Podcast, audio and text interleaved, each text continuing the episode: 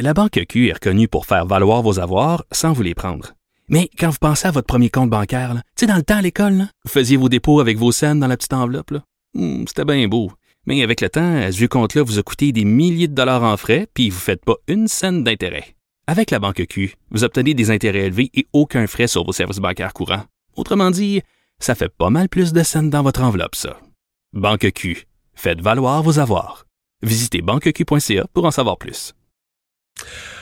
Alors Vincent, euh, bon oui, je, je vois que tu as une, une feuille dans les mains, c'est confirmé, donc la, la, la démission de Julie Payette. Oui, euh, je voyais donc, euh, enfin nos, nos collègues, même chez TVA Nouvelle, je voyais Raymond Filion euh, qui confirmait ce qui ce qui circulait depuis quelques minutes, c'est-à-dire que Julie Payette a décidé de démissionner. Alors euh, cette le, donc la 29e. T'as bien dit, elle a décidé de démissionner. ben, elle, a- elle a plié. Elle a- on peut dire effectivement. Elle a elle a- plié et démissionné. Elle a plié la 29e gouverneur général qui est en poste depuis juillet 2017. Euh, on se souvient, là, dans les dernières heures, on apprenait qu'un rapport cinglant, euh, bon, allait être, euh, enfin, était complété là, à son endroit euh, et, que ce et- rapport et- concluait ouais. vraiment, confirmait ce climat toxique. Il n'est pas dit d'ailleurs, le rapport était dans le Globe and Mail. En fait, un, un journaliste du Globe and Mail l'avait obtenu ce matin. Peut-être même que Julie Payette s'était fait dire, s'était fait donner un ultimatum hier. Là. Il disait, regarde, il faut que tu quittes. Puis là, ben, accidentellement, malheureusement, elle ayant dit non, euh, le rapport... Ah, je, je- je vois. Le rapport s'est malencontreusement retrouvé dans les mains d'un journaliste du Globe. Oui, et pas encore tous les détails, mais ça se pourrait bien que ça sorte euh, Ouais. le, le reste aussi. Euh, donc, on a parlé d'un le bureau du, du conseil privé qui avait déclenché cet examen qu'on qualifie d'approfondi, indépendant, impartial sur ces allégations d'un climat de travail toxique, euh, de moments où euh, Julie Payette, on criait sur ses collaborateurs, les humiliait publiquement. Alors, tout ce dossier-là, euh, d'ailleurs, plusieurs médias rapportaient euh, que, bon, évidemment, on a vu le Globe and Mail, euh, Radio-Canada et d'autres, que ça allait être difficile pour elle de rester en poste euh, avec le- ses, conclusions qui étaient très dures à son endroit. Euh, et, euh, et mais pour M. Trudeau, de l'enlever de force, c'est quand même un peu compliqué. Là. Très. Euh, on aurait pu même de- devoir faire, faire utiliser la reine d'Angleterre, ce que je pense c'est pas un scénario qu'on qu'on souhaite euh, du tout chez M. Trudeau. Et il faut se rappeler que dans, dans le Mais dossier... parce que c'est aussi que si tu te rends à la reine, là, ça devient une humiliation planétaire pour le Canada. Dire, la planète au complet va, s'amuser de ça, va savoir que là, Trudeau demande à la reine. C'est, pas, pas, pas grave, mais personne n'aime ça être ridicule, tu sais. Tout, tout à fait raison. Rappelez quand même que dans ce, ce, ce dossier-là là, qui avait ébranlé beaucoup et qui est sorti au mois de juillet dernier, euh, où on apprenait que plusieurs, sur plusieurs sources, là, en une seule journée, une dizaine de personnes avaient été vues quitter le bureau euh, de Julie Payette, les larmes aux yeux après euh, des face-à-face euh, qu'elle aurait jeté de la paperasse euh, à un employé, entre autres, en, la en traitant cette personne-là de tas de merde. Euh, donc, violence verbale, humiliation, rabaissement euh, euh, et entre autres, moi, c'est le bout qui me faisait sourire, mais même si on souhaite jamais se retrouver dans un climat de travail toxique, mais des quiz, là. Euh, soudain sur euh, de nommer toutes les planètes. Et euh, si tu réponds pas correctement à la liste de planètes pour Madame euh, Payette, ben, elle te, ridiculise devant tout le monde. Alors ça, ça avait été peut-être un des éléments un peu loufoques, là, mais quand même révélateur un peu de ce de ce climat-là toxique, alors qui fait euh, bon. Et on verra qui sera notre 30e euh, gouverneur général. Mario, je sais pas si tu as des noms. Non, j'ai pas de nom. J'ai un profil. T'as un profil, ok. Low profile. profil bas. Ok. Quelqu'un de gentil qui fait euh, Très, qui, très, qui mène pas de train. très gentil. Euh, genre, d'après moi, le prochain, ça va être un genre de... Tu sais, je vais pas rester dans l'espace. Tu sais, un genre de Marc Garneau, là, comme ministre, on le trouve trop tranquille, puis trop mou, puis un peu... Quelqu'un qui longe les murs là. Mais qui... Je veux dire, la première chose, là...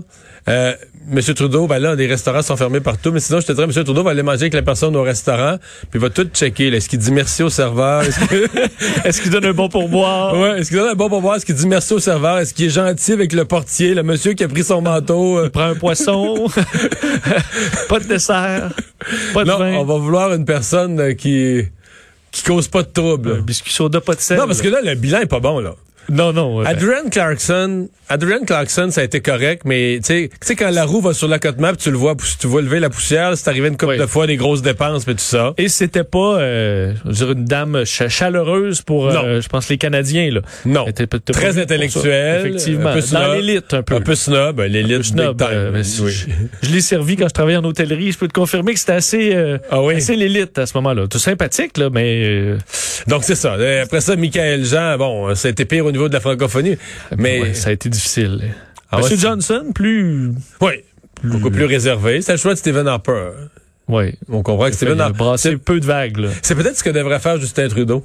tu veux pas de trouble, tu veux quelqu'un qui va en profil bas. T'appelles Stephen Harper, tu dis Stephen, je te demande jamais rien. Trouve-moi un gars beige. Trouve-moi quelqu'un de plate. Ou une femme beige. Là.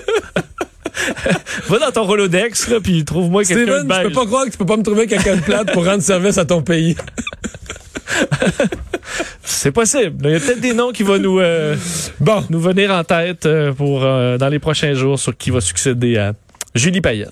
Ouais, mais là, je sais pas, est-ce qu'il y a un processus, je sais pas comment on démissionne de là, comment elle quitte, il doit y avoir une date, c'est quand même une grosse affaire d'être installée à Rideau Hall, dans une résidence officielle, etc. Ben, ils ont réussi à déménager Trump en quatre heures là, de la Maison-Blanche. oui. Je crois qu'on peut faire ça dans les prochains. On peut les appeler. Probablement que cette équipe-là a fini à l'heure qui est et qu'elles sont peut-être euh, sont peut-être disponibles. Donc, euh, revenons au bilan chez nous. Baisse euh, des hospitalisations aujourd'hui, mais c'est surtout ce qu'on remarque pour la première fois depuis environ trois mois. L'INES, là, qui fait ses, projections régulièrement, mais pour la première fois, il prévoit une baisse des hospitalisations. Oui, des chiffres vraiment encourageants. Là, on peut quand même le dire parce que c'est vraiment plus solide. D'ailleurs, aujourd'hui, 1600 je regardais jeudi dernier, ça avait été une journée un peu moins bonne, dans une baisse, on était au-dessus de 2000.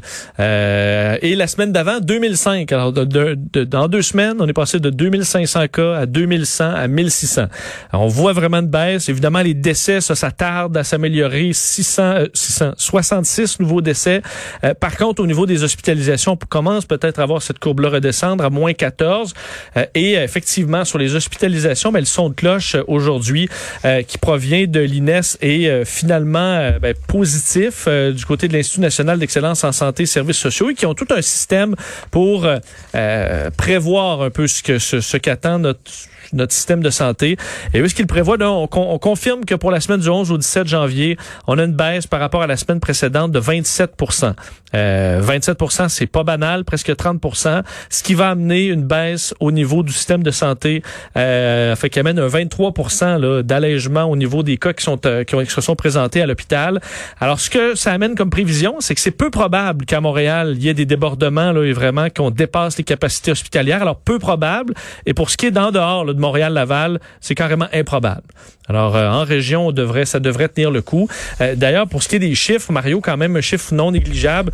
Euh, on sait que c'était le Québec qui, qui mène là, au niveau du Canada pour les cas et les décès, mais ça pourrait changer au niveau des cas parce que l'Ontario est sur le point de dépasser le Québec en même, même au prorata de la population. Ben, et, la Saskatchewan est sur le bas aussi. Là. Je vois que la Saskatchewan s'est repartie à la hausse, avait beaucoup baissé avant Noël. Et là, je pense que durant le temps des fêtes, les gens ont fait des, des, des parties. Donc, c'est reparti à la hausse. Là, point qu'en ratio, proportion, de la population était presque équivalent au Québec hier ou avant-hier. Euh, évidemment, ce qui, t'a, ce qui là où c'est, euh, on est vraiment plus élevé, c'est les décès, parce que nous, la grande, euh, la, la, grande courbe a monté dans la première vague où évidemment on n'avait pas les traitements et ça a été beaucoup plus coûteux en termes de vie humaine. Alors là-dessus, par rapport à l'Ontario, on est à 9000 morts versus 5000, tandis que pour les cas, présentement, 247 000 cas au Québec, 240, 248 000 au Québec, 247 000 en Ontario, alors que l'Ontario il fait presque 1000 cas de plus que le Québec par jour. Monsieur Legault, euh, comment, comment dire, qui, je pense, veut assumer le fait que ça va mieux. Là. Il faut qu'il faut qu'il prenne acte de ça mais veut surtout pas être le responsable de créer un relâchement là. Non, je pense qu'on on, l'a vécu souvent là, ça, cette espèce de fait yo-yo euh, où lorsqu'on rassure la population, les gens se relâchent. Ben, même à l'échelle régionale, même à l'échelle régionale à l'intérieur du Québec, moi je l'ai remarqué là, il y a rien de pire quand dans une région on dit ah ça va mieux, ça va bien, tout ça, trois semaines après c'est remonté. Ben, c'est rien de plus. Je parlais aujourd'hui avec des amis en région qui me disaient ah, vous à Montréal ça va être plus long, hein, mais nous autres on est sur le bord de repartir. Alors déjà on, on sent ça, un peu une frénésie là, de pouvoir reprendre un peu la vie normale. On n'en est pas là au dire de M. Legault, même si oui, on est encouragé par les chiffres. Euh, M. Legault disait que le couvre-feu donnait des résultats, mais il faudra s'attendre à ce faut pas s'attendre à ce qu'on puisse tout rouvrir dans les prochaines semaines, en particulier à Montréal et à Laval. Euh, évidemment, le point, euh, bon, les points du point de presse aujourd'hui, ce sont les voyages. Euh, on sait que M. Legault demandait l'interdiction de tous les voyages non essentiels. On s'entend que ça peut être compliqué. M. Trudeau même qui disait qu'on pouvait pas avec la Constitution. Est-ce qu'on pourrait, par contre, mettre ces gens-là en quarantaine obligatoire 14 jours à leurs frais, comme on a fait en Nouvelle-Zélande? C'est ce que M. Legault Solution encourage. extrême, là. Solution, ben c'est moins extrême que juste fermer. Là. Oui, mais... Mais c'est euh, compliqué. Ouais. Euh, donc, d'envoyer tout le monde dans un hôtel 14 jours. Mais en fait, à dans leurs les frais. faits, là, tous les voyageurs de la classe moyenne qui, qui y vont par agrément, c'est fini, là. Tout le monde annule, là. Oui, oui, oui. Oui, oui, un 14 jours à tes frais. Je sais pas, 14 jours, 14 mettons, jours à l'hôtel, euh, même si c'est un... mettons, mettons une chambre pas trop chère, c'est pas en bas de 2000 pièces ou 14 jours, donc 130 pièces la nuit, là, un prix euh, pas cher, un petit hôtel autour de l'aéroport, là. Tu manges. Ouais, 2000 pièces, tu pars à 2000 pièces juste d'hôtel. T'ajoutes ça par-dessus ton voyage, là. Oui. Et là, d'ailleurs, Joe Biden vient d'annoncer que pour les, euh, les voyageurs étrangers qui arrivent par avion aux États-Unis, devront faire une quarantaine aussi. Alors, pour les Québécois qui veulent se rendre Mais là, en aux États-Unis, c'est c'est le début d'une politique normale de pandémie, là, que, que tous les autres Ouais. pays ont appliqué depuis. Tout, tout à fait. Un chan- changement, enfin, un son de cloche complètement différent. D'ailleurs, euh, M. Biden a un horaire, évidemment, c'était la journée 1 officielle là, complète aujourd'hui de sa présidence. Il a plein de, de, de points euh, très importants, là, l'immigration, euh, donc euh, les, les politiques étrangères et d'autres. Mais aujourd'hui, jour 1, c'est la pandémie. Là. Alors ça, ça n'attend pas. Euh, c'était euh, bon une série de décrets aujourd'hui que M. Biden avait à signer pour accélérer la campagne de vaccination, accélérer le dépistage. On sait qu'on a également euh, le, cette- ce, ce décret pour forcer le masque dans les euh, bâtiments fédéraux. Euh, donc, le, le- le- que M. Trump n'aimait pas beaucoup. Euh, Dr Fauci également qui était présent au briefing à la Maison Blanche et là on sent que les choses vont de l'avant. D'ailleurs, le nouveau responsable de la coordination aux États-Unis pour le gouvernement fédéral, Jeff Zion, se dit depuis près d'un an, les Américains n'ont pu compter sur le gouvernement fédéral. Tout cela change désormais. Alors on sent qu'on veut vraiment euh, pouvoir gérer euh, le, et aider également les États à aller de l'avant parce que il y a beaucoup de problèmes de on sait de pour administrer les vaccins, c'est ça qui est vraiment le problème. À certains endroits, entre autres le gouverneur de l'État de New York, Andrew Cuomo, qui dit à ce rythme-là, nous, ça prendrait sept mois vacciner les plus vulnérables, sept mois pour vacciner à New York qui a tellement goûté, ça fait pas de sens alors que des vaccins, ils en ont. Alors une situation difficile. Joe Biden veut régler ça le plus euh, rapidement possible. Euh, et d'ailleurs, euh, les États-Unis qui reviennent à l'OMS, ça faisait plaisir aux gens de l'OMS aujourd'hui. D'ailleurs, euh, Anthony Fauci a parlé euh, donc dans un discours euh, disant que on allait non seulement participer avec l'OMS, revenir à l'OMS et remplir les obligations financières envers l'organisation parce que lors du départ des États-Unis, on avait charcuté pas mal le budget de l'OMS, c'était le principal bailleur de fonds. C'était impossible, incroyable que en pleine pandémie, les États-Unis quittent l'Organisation mondiale de la santé. Là. Même si euh, et Joe Biden est d'accord avec ça, qu'il y a plein de points améliorés Ah, il y a pour plein de l'OMS. points, mais, mais comment tu vas les améliorer si t'es pas autour de la table? Tout à fait. Là, c'est un abandon d'arrêter complètement euh, l'argent. On a et d'ailleurs, on annonçait Incluant un abandon d'une des missions les plus importantes de l'OMS présentement, qui est dans l'enquêter. Ce qu'ils font là, présentement, les enquêteurs sont à l'heure actuelle sur le territoire de la Chine. Mais si tu veux qu'il y ait une pression maximale sur la Chine, il faut que toutes les autres puissances du monde fassent partie de l'OMS, euh, soit à bord du bateau de l'OMS pour aller demander à la Chine de faire preuve de transparence, à aller au fond de cette affaire-là, là, d'où est parti le, le virus, quelles négligences ont été appliquées en Chine? Fait que si les États-Unis devaient être là. et euh, pour les pays les plus pauvres. Eux, l'OMS, ça, ça aide là aussi, Oui. qu'il y a une certaine pression. D'ailleurs, les États-Unis s'engagent à faire partie de cette mission-là, euh, COVAX, donc qui veut donner entre autres 200 millions de vaccins euh, aux pays, euh, aux pays les plus les, les plus pauvres. Alors, il y aura un, bon, un nouvel intérêt aux États-Unis pour y participer. Et là, chez nous, ben, puisqu'on parle de, de- de pandémie et de vaccins, euh, faut revoir à nouveau, je pense, le calendrier de vaccination pour les provinces parce que euh, les, les mauvaises nouvelles s'accumulent au niveau fédéral. là. Oui, et euh, Ot- Ottawa fait un peu son, son calendrier révisé euh, des livraisons de vaccins en estimant qu'un total de 13 millions de Canadiens auront pu recevoir le vaccin de Pfizer ou de Moderna d'ici à juin. Euh, et Mais là, tu comprends que, comment je t'expliquerais ça, c'est, c'est que là, moins on en a dans le court terme, plus on nous en promet dans le moyen terme et dans le long terme. Là. oui, Mais ça, c'est comme... euh, La confiance est un peu ébranlée. Mais tu sais, mettons que je te devais 1000 pièces là, puis je reporte toujours là, le, le remboursement, mais je te dis, là... Ben, je moi, devais te payer 100 dollars par mois, mais non, le finalement, mois je vais tout d'avril va te donner 300, là. Ah, ça. Finalement, en avril, 300. Non, on va te dondonner 500 au mois de mai, là. Tu vas-tu t'inquiéter? Euh, ben, probablement, oui. Du moins, ma confiance va être ébranlée. Parce que Parce que c'est exactement ça qu'on vit. Là. On dit, tu vas en avoir plus plus tard. Ouais, mais là, la semaine prochaine, OK, la semaine prochaine, c'est zéro. L'autre semaine, finalement, c'est un quart de ce qu'on devait recevoir. En fait, au début, on nous avait dit que ça va être la, la- la moitié, puis finalement, c'est le quart de ce qu'on devait recevoir. Oui. Par contre, euh, on est optimiste sur le fait qu'il y aura d'autres euh, vaccins qui seront approuvés. Ça, d'ailleurs, on sait toujours pas pourquoi AstraZeneca est pas, est pas approuvé au, au Canada. c'est encore en étude, là, je pense par Santé Canada. Johnson Johnson, la semaine prochaine ou dans deux semaines maximum, on Parlait- aura... Moi, j'ai vu dernier jour de janvier au premier jour de février. C'était prévu pour la fin janvier depuis déjà plusieurs semaines. Anthony Fauci aujourd'hui a parlé d'une semaine à deux semaines, qu'on allait avoir des détails pour euh, Johnson Johnson sur leur taux d'efficacité, la sécurité. Mais là, à ce moment-là, ça veut dire que euh, Johnson Johnson va sortir ses études de, de, de phase 2, etc. Ouais, il faut les approuver. C'est ça, ils seront Oui, pas, oui. approuvés, ils seront Non, pas non. approuvés ni par euh, les États-Unis ni par semaines. Santé Canada. Euh, mais, on- mais pendant ce temps-là, on les produit, les vaccins.